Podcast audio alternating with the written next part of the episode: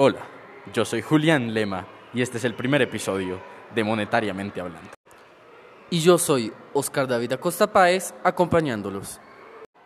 El día de hoy hablaremos de la película El precio del mañana y su relación con la vida real.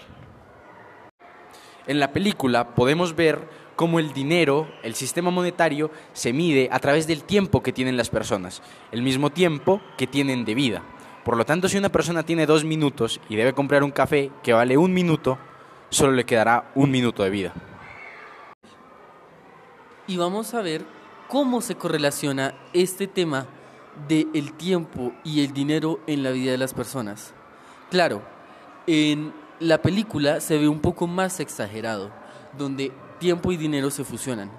Pero realmente, hoy en día, si tú quieres alargar tu expectativa de vida, tener una mejor calidad de vida, pagar un sistema de salud más amplio y, en general, eh, estar más cómodo en una sociedad, necesitas dinero.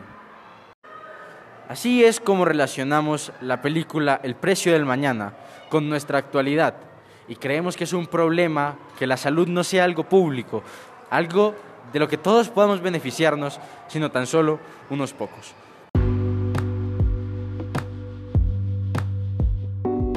Por eso, en Monetariamente Hablando, queremos dejar el mensaje y hacer una reflexión sobre cómo se está tratando el tema de la salud en el mundo entero.